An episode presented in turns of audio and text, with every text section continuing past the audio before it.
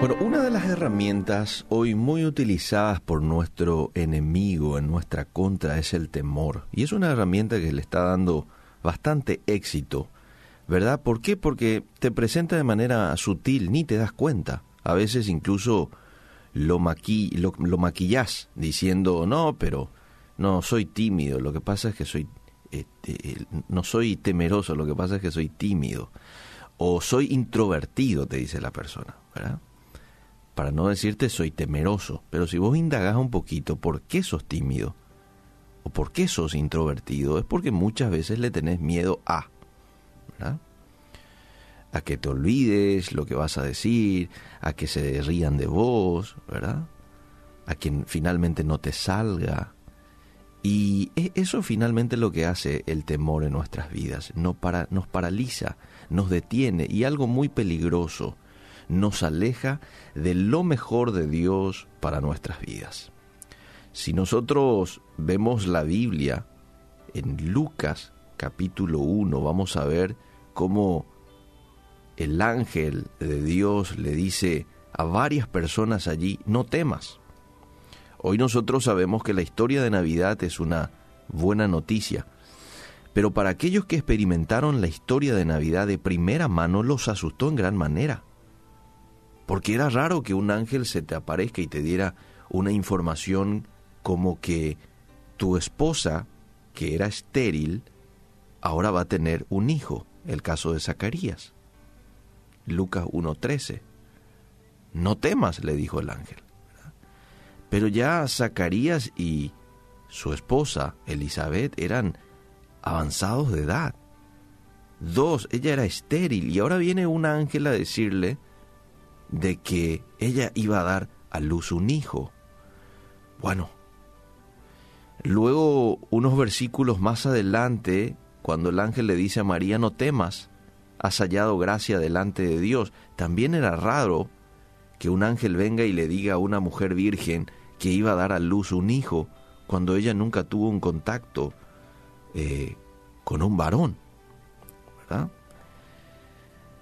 Y vemos también en ese mismo pasaje eh, algunos tipos de temores que existió en torno al nacimiento de Jesús y que siguen vigentes el día de hoy. Por ejemplo, el temor a estar decepcionado que tuvo Zacarías y Elizabeth. Ellos habían orado durante años para tener un bebé, pero no lo habían logrado. Entonces cuando Zacarías descubrió que Elizabeth estaba embarazada, su primer instinto fue incredulidad. Tenía temor de hacerse ilusiones y luego quedar una vez más decepcionado. Pero no tenemos que temer a las decepciones. A veces van a llegar esas decepciones, pero no te olvides lo que dice el Salmo 55.2, echa sobre Jehová tu carga y Él te sustentará. El segundo tipo de temor que vemos aquí en el pasaje de Lucas 1 es el temor a la insuficiencia.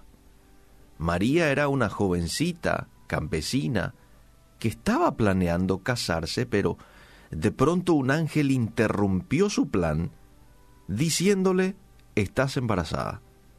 Y nada más y nada menos que del Hijo de Dios. Imagínate el pánico, el temor, la querían inundar porque ella se sentía insuficiente para algo así. ¿Alguna vez te sentiste insuficiente para alguna tarea? Ya sea en la iglesia o en cualquier otro lugar, y vos decís, no, no creo que yo pueda. Vamos a invitarle al pastor, al líder fulano de tal, pero yo no creo que pueda. ¿Te sentiste chico para un desafío? Bueno, ese es un arma que usa muy bien el enemigo para infundirnos temor y bloquearnos en el camino. El apóstol Pablo muy intencionalmente le dice a su discípulo Timoteo, ninguno tenga en poco tu juventud, Timoteo, porque la corta edad de Timoteo podría ser un motivo para que él se sienta insuficiente para la tarea que le fue asignada y le dice, no, ninguno tenga en poco tu juventud. El temor a la insuficiencia. Dejemos de lado a este oyente. Y el otro temor es el temor a la desaprobación.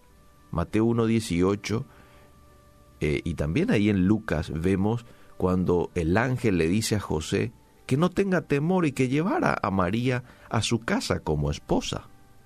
José tenía temor a la desaprobación de llegar con María embarazada a su casa, ellos no estando casados.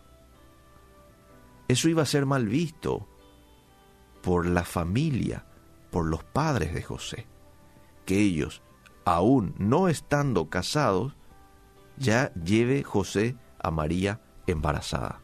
Y a nadie le gusta el rechazo, todos buscamos la aprobación, ¿verdad? Proverbios 29, 25 dice, temer a la gente es una trampa peligrosa, pero confiar en el Señor significa seguridad. No vayas a temer a la desaprobación del ser humano, siempre que Dios apruebe tu camino. Entonces, ¿cómo podemos enfrentar a los temores de la mejor manera? Y yo este, coloqué aquí algunos puntos. Primero, entregándote a buscar a Dios. Dice Job 11:13, entrega tu corazón a Dios, acude a Él en oración. Entonces, levántate cada mañana y comenzá tu día dándole a Él la prioridad en tu día. Puedes decirle, Señor, te entrego mi pasado, mi presente es tuyo, mi futuro es tuyo, mi familia te pertenece, yo te pertenezco, todo lo que yo tengo, mis bienes, todo es tuyo. Y buscale al Señor, priorizale a Él todos los días. El salmista dijo, busqué a Jehová y Él me oyó y me libró de todos mis temores. Salmos 34.4. Segundo, el temor, uno no tiene que huir del temor. Al temor se lo enfrenta. Cuando vos enfrentás al temor, más adelante lo superás y tu dependencia de Dios avanza y tu confianza personal se afianza. Por eso hay que enfrentar al temor. ¿A qué le tenés miedo? Escribí a qué le tenés miedo y enfrentarlo. Tengo miedo a iniciar una relación. No, si ya el Señor te indicó de que esa es la persona para vos, anda. Tengo miedo a este nuevo trabajo. No, anda a enfrentar ese temor y arranca con todo ese emprendimiento. Lo tercero es, dejar de escuchar las voces del temor. Si vos andás con gente temerosa, te vas a volver temeroso. Cerrás tus oídos a esas voces de temor. El que anda con sabios, sabio será, dice Proverbios 13:20. Podemos decir también que el que anda con temerosos, temeroso será. Entonces, eh, alejate de ese tipo de personas. Y cuarto, basa tu esperanza en las promesas de Dios. La esperanza no se puede basar en la experiencia, en tu capacidad. No, las esperanzas hay que basarlas en Dios y en lo que Él promete. David escribió en el Salmo 56.3, pero cuando tenga miedo, en ti pondré mi confianza. Es lo mismo que tenemos que hacer nosotros. Mis queridos amigos, la esperanza de la Navidad es que Jesús nació y con su nacimiento trajo seguridad. Y con la seguridad tenemos la victoria contra el temor. Porque donde hay seguridad no puede haber temor. Y donde hay temor no puede haber seguridad. El nacimiento de Jesús nos trae seguridad. ¿Seguridad de qué? Seguridad que somos amados por Él, Juan 3:16 dice de tal manera amó Dios al mundo que ha dado a su Hijo. Entonces eso nos da la seguridad que somos amados por Jesús y somos amados por el Padre. La segunda seguridad que nos trae el nacimiento de Jesús es la seguridad de libertad del pecado. Mateo 1:21 dice, y dará a luz un hijo y llamará su nombre Jesús porque Él salvará a su pueblo de sus pecados. Hoy somos libres del pecado. Aquello que antes nos agobiaba, hoy ya no.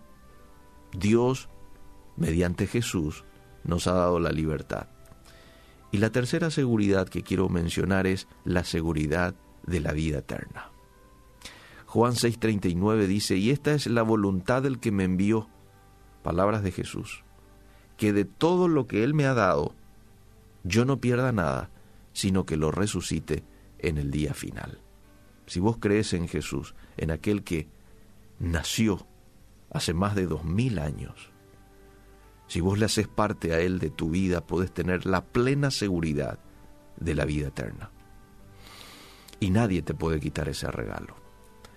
Que Dios nos ayude a poder entender y a poder eh, agradecer en esta mañana por la esperanza que nos ha brindado la Navidad, la esperanza que nos ha brindado el nacimiento de Jesús.